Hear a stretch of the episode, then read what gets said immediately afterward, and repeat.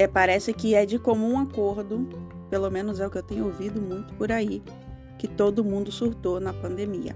E nesse episódio de A Surtada, você vai ouvir a minha história de encontro com o mentor espiritual, encontro com um mentor espiritual alienígena e também de leitura de registros acásticos. Eu passei pela terapia de leitura de registro acástico e tá tudo nesse episódio. Eu nem vou me prolongar para você poder mergulhar nessa minha experiência, nessa minha surtada.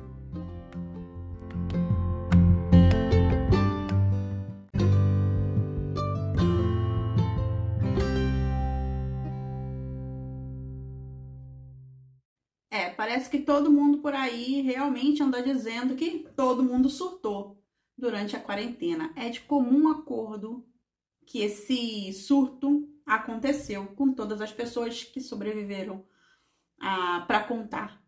E isso é muito importante porque, vez ou outra, a gente esquece que a gente está vivo e a gente não pode se esquecer em nenhuma maneira. Estamos aqui vivos após uma pandemia. Isso tem que te tornar mais vivo do que nunca essa informação. Tem que te trazer Deus ainda mais vivo, tem que te trazer luz cada vez mais que te energize. Falando de luz, no episódio passado, eu fiquei de te contar a minha primeira experiência com leitura de registros acásticos e é isso que eu vou fazer hoje. Mas lembra que eu falei no episódio passado, né? A gente vai precisar voltar alguns passos voltar para um lugar aonde eu vi o meu mentor espiritual me levando para conhecer outro mentor espiritual. Tá muito doido até aqui, né? Então calma, fica tranquila, que eu vou te contar tudo tintim por tintim. Nesse episódio eu vou te contar de um evento que aconteceu dentro de um grupo de coaching, que era um grupo de coaching voltado para o nosso eu, voltado para esse lugar de olhar para dentro de si e tinha uma leve pitada de espiritualidade. Colocar no mundo, do mundo das ideias, aquilo que eu sentia que a minha alma precisava. Então, além de uma, um grupo de coaching que trabalhava muito esse lugar pessoal de dentro, esse remontar pessoal para a entrega profissional, essa pitada de espiritualidade e foi uma pitada mágica, principalmente na minha vida, e eu só posso falar por mim, não é mesmo? Nesse grupo de coaching, em um determinado dia, a nossa coach começou a tocar um tambor xamânico, e esse tambor faria com que a gente jornasse por um caminho parecido com o caminho da jornada encontrar o animal de poder. Você já fez jornada de animal do poder é o tambor que vai fazendo aquele ritmo e vai assim ele alterando o seu estado de, de consciência. Algumas pessoas usam a, a, hipnose, algumas pessoas usam as medicinas da natureza. Quando você bebe, você muda o seu estado de consciência, né? Você quer sair, você quer ficar mais alegre, você quer curtir mais. Então, mudar o estado de consciência, alterar o seu estado de consciência, pode ser feito de diversas maneiras. E nesse grupo de coaching foi utilizado o tambor xamânico. Conforme ela ia batendo o tambor,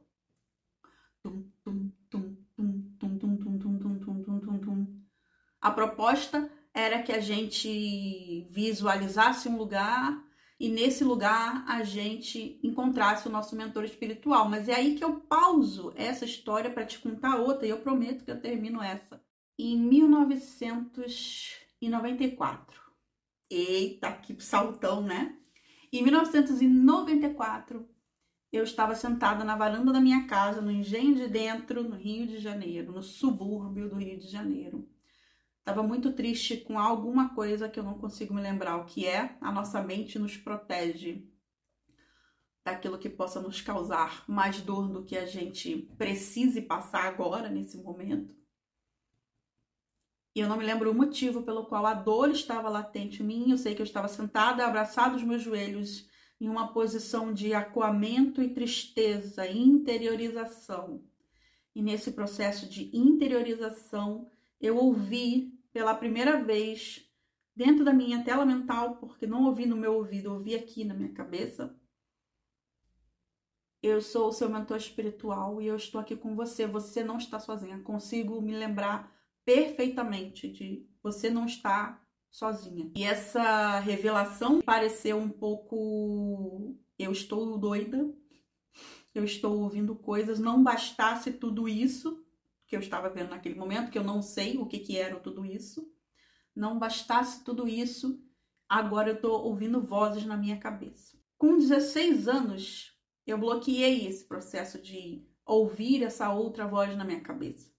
Então, dos 14 até os 16, eu fui trabalhando para bloquear. Eu pedi às pessoas para rezar por mim, para não ter essas coisas, para não ouvir isso.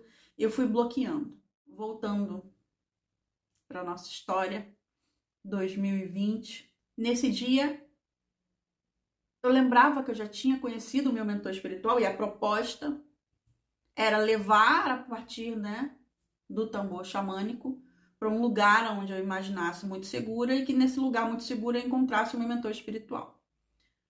Só que quando eu fechei o olho para começar, e eu já conhecia o meu mentor espiritual, eu o vi mais uma vez, da mesma maneira que eu já o via quando eu era adolescente. Um homem moreno, com cabelo baixo, usando umas roupas marrons. E naquela época ele tinha se apresentado para mim. Ele tinha dito: Eu sou seu mentor espiritual, meu nome é Lotus. Eu não sei se Lotus era um nome lúdico para que eu pudesse me afeiçoar ou entender melhor aquilo, ou se realmente o seu nome era Lotus. Mas o que eu posso te dizer é que atualmente é uma força que eu venho cada vez mais me prendendo, cada vez mais me entregando, buscando, abraçando com muito amor, com o mesmo amor do tom de voz daquela voz que se apresentou para mim naquele dia em 1994.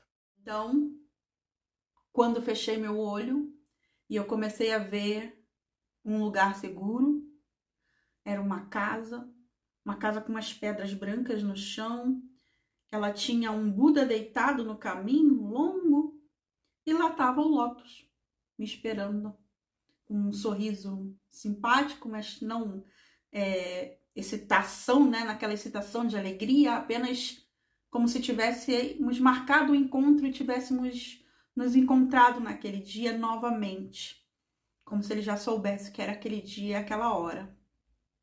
E eu fico bem emocionada porque as coisas foram cada vez mais clareando na minha cabeça de um, uma maneira tão gentil, tão sutil, né? O que eu chamo de uma surtada foi ao longo da quarentena lugares onde eu fui visitando e uma sensação de revisitar muito grande e sempre com muito acolhimento, com muito amor, com muita gentileza, ao contrário do que o mundo caótico, surtado, de transtornos emocionais, de transtornos da pandemia, naquele lugar bruto de crise, crise no Brasil, crise econômica, financeira, crise, crise na saúde, crise na política, aquele lugar hostil dentro desse lugar que eu frequentava, ele era um lugar de acolhimento, de amor e uma sensação firme de que eu estava reconhecendo a mim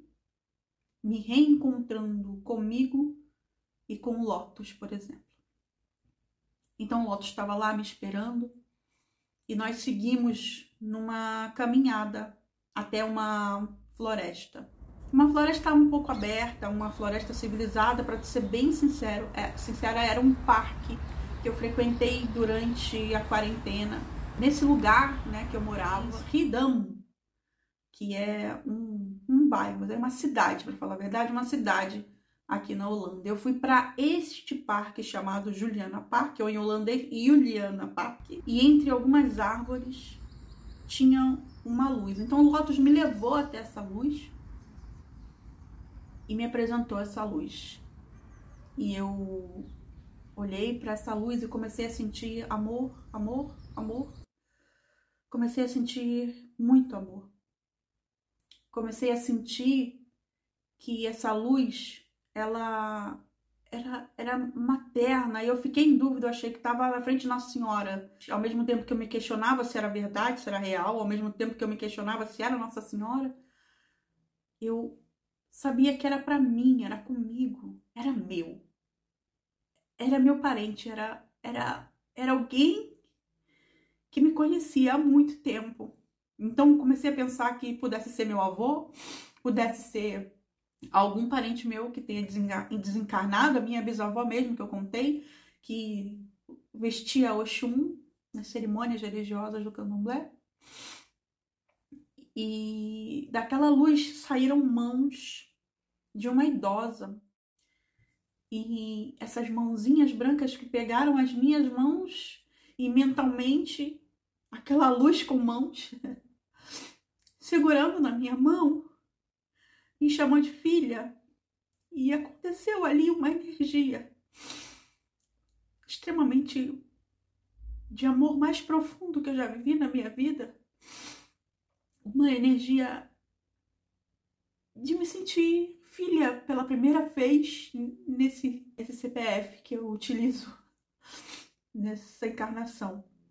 E é muito impactante sentir esse amor porque para muitas pessoas que convivem com esse amor desde que nasceram, esse amor sem troca, sem invejas, de querer o seu bem e apenas isso, é, foi um amor muito.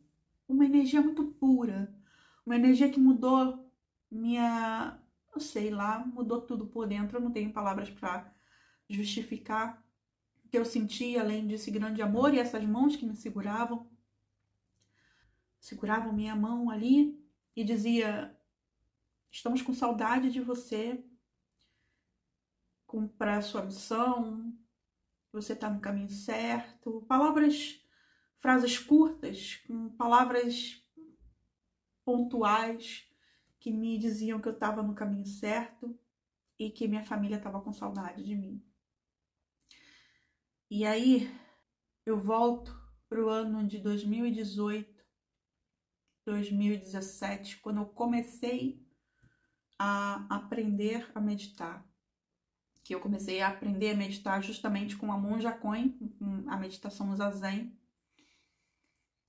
E toda vez que eu sentava para meditar, antes de começar o processo do zazen, eu sentia uma necessidade de me conectar com Gaia. E eu nunca estive em grupos de estudo de terra, nem, nem de feminino, nem de sagrado feminino nada disso antes de 2020. Então, lá em 2017, 2018, quando comecei a estudar ali, meditar, estudar a meditação, eu senti vontade de, quando me sentava, me conectar com Gaia e de me conectar com minha família galáctica. galáctica. E eu sempre sentava, me conectava com Gaia, pedia autorização a ela para tocar o coração dela, sem nunca ter ouvido falar isso na minha vida. Gente, é, é, é pura intuição que eu tô relatando para vocês. E eu me conectava então com Gaia e depois com minha família galáctica. E então, naquele momento, segurando aquelas mãozinhas, eu entendi que eu estava segurando realmente a mão de uma mãe dessa minha família galáctica. E tudo isso para contar para você o relato da leitura de registros acásticos, aonde a minha amiga Kátia fez todo o processo de leitura, além dos recados lindos que ela trouxe, daquela comunhão com os seres de luz que estavam lá no meu registro acástico, naquele que eu relatei no episódio passado, e como todo esse recado lindo que veio desse momento da leitura, da leitura do registro acástico com a minha amiga Kátia. Ao final ela me perguntou se eu tinha alguma pergunta, então eu perguntei quem é a Adriles. E em um momento de silêncio, a Kátia se conectou com os seres de luz que estavam no meu registro acástico, nesse processo de terapia holística, de leitura de registro acástico. E eles me disseram: é um alienígena Olha eu aqui falando de alienígena. É um alienígena que está na sua missão de vida na Terra te ajudando. Também é uma mentora espiritual sua. O que faz todo sentido para mim, e eu vou terminar esse episódio contando que dias antes dessa leitura de registro acástico, naquele mesmo processo de meditação que eu contei, que eu fiz uma regressão e que eu me vi um indígena nativo norte-americano, continuei aplicando isso todos os dias, em vários momentos. Eu me via um azul, eu me via numa forma que hoje eu entendo, porque fui procurar depois e bateu as imagens com o que eu via, com aquilo que eu fui procurar, que eram os arcturianos, seres que vivem na estrela Arcturus. Eu não posso me aprofundar porque estou aqui nessa série surtada relatando o meu despertar e eu ainda estou despertando e ainda estou conhecendo. Estou permitindo. Então me vi azul e comecei a ver uma imagem dessa igual a mim, que eu me via azul, na minha frente enquanto meditava. Eu vi essa imagem.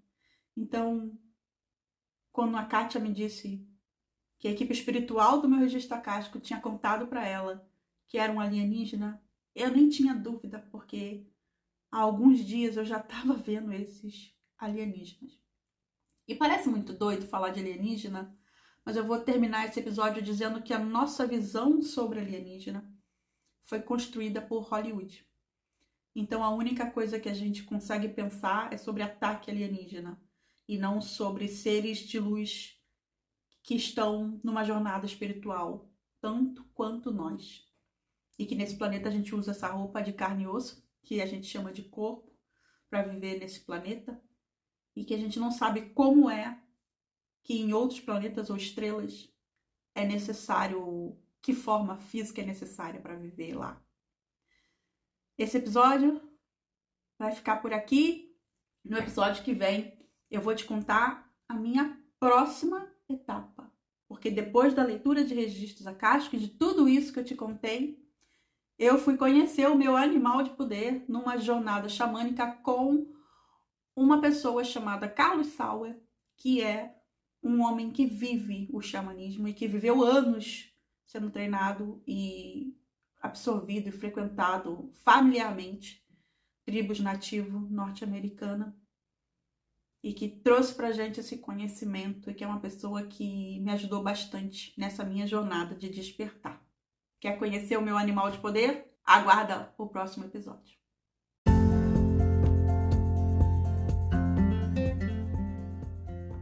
Essa surtada vai ficando por aqui. Se você gostou do episódio, não esqueça de dar as 5 estrelas, tanto no Spotify quanto no Apple Podcast. Você pode avaliar e me mostrar, me dizer o quanto você está curtindo, tá comigo nessa minha jornada de autoconhecimento, desse despertar. Se você quer me acompanhar nas redes sociais, arroba seja seu maior projeto em todas as redes sociais. Eu sou Silvia Knaip sua terapeuta, sua amiga e irmã de despertar. Um beijo para você e até o próximo episódio. Até a próxima surtada.